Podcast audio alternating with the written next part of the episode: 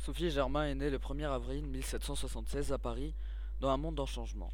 C'était le siècle des Lumières et de l'émergence de la science moderne, marqué par l'édition, entre 1751 et 1772, de la grande encyclopédie de Diderot, à laquelle a participé le mathématicien d'Alembert. C'était aussi le temps des révolutions, avec l'indépendance américaine proclamée le 4 juillet 1776 et l'annonce de l'écroulement de l'ancien régime en France. Les sciences étaient une affaire d'hommes. Les femmes étaient cantonnées, elles, aux seules sciences ménagères. Dans ces temps troublés, le père de Sophie veilla à ce que sa fille restât à la maison. Sophie Germain passa ainsi sa jeunesse dans la bibliothèque de son père. Une lecture l'a profondément marquée à l'âge de 13 ans. La vie et la mort d'Archimède. Elle se passionna ainsi pour l'œuvre d'Archimède et pour les mathématiques. Sophie aurait aimé étudier les mathématiques à l'école polytechnique, qui venait d'être créée, mais l'école était interdite aux femmes. Elle se procura plutôt les notes de cours et échangea par écrit avec certains professeurs, dont Lagrange, en prenant le nom d'Antoine-Auguste Leblanc. C'était son seul moyen d'être prise au sérieux, car les scientifiques de l'époque ne concevaient pas qu'une femme puisse s'intéresser aux sciences, encore moins d'y exceller. Vers 1670, le mathématicien Fermat pose une hypothèse fameuse. Il n'existe pas de nombre entier non nul x, y et z tel que xa plus x plus ya égale za. Dès que a est un entier strictement supérieur à 2. Cette hypothèse aura fait travailler des générations de mathématiciens avant qu'Andrew Wills n'en découvre une preuve de près de 1000 pages en 1994. Pour sa part, Sophie Germain a contribué à ce long cheminement. Dans le bestiaire des nombres, elle a d'abord défini une catégorie particulière de nombres premiers, nombres qui ne sont divisibles que par un et par eux-mêmes, nombres nommés nombre premier de Germain. Le professeur Lagrange fut impressionné par les travaux de Antoine-Auguste Leblanc et l'a mis en contact avec Carl Friedrich Gauss, le plus grand mathématicien de l'époque.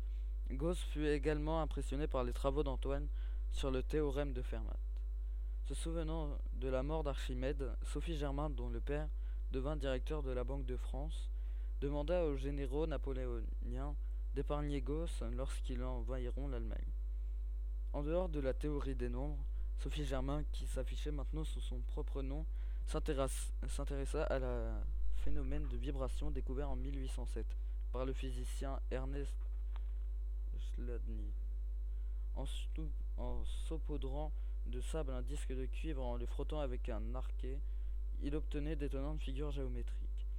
Pour expliquer ce phénomène, l'Institut de France ouvrit un concours sur la formation mathématique des surfaces élastiques. Sophie Germain tenta pendant plus de dix ans de résoudre ce problème. Elle fut la seule à déposer un mémoire à ce sujet, qui fut deux fois refusé à cause d'erreurs. Lagrange, qui était un membre du jury, évaluait que les outils mathématiques nécessaires à savoir le calcul des vibrations, des variations, n'étaient pas assez développés. Par ailleurs, Sophie Germain s'opposait à un, mathématicien réputé de l'époque, Poisson, qui privilégiait à tort une approche moléculaire du phénomène. Sophie réussit cependant à proposer une solution en 1816. Le jury lui accorda le prix, une médaille en or pesant un kilo selon certains. Mais Sophie ne se présenta pas pour la recevoir. Elle estimait que le jury ne l'avait pas évaluée pour son travail à sa juste valeur, notamment parce qu'elle était une femme. Elle a quand même été la première femme reçue par l'Institut, en dehors des épouses des savants masculins, bien entendu. Elle poursuivit quand même ses recherches, mais le, le mémoire qu'elle déposa en 1825 fut tout simplement ignoré par le jury où figurait Poisson. Les résultats de son travail ont pourtant permis de nombreuses réalisations, dont la Tour Eiffel. Elle est décédée en 1831 à Paris d'un cancer du sein, juste avant que, sur la proposition de Karl Friedrich Gauss, l'université de Göttingen lui accorde un doctorat honorifique.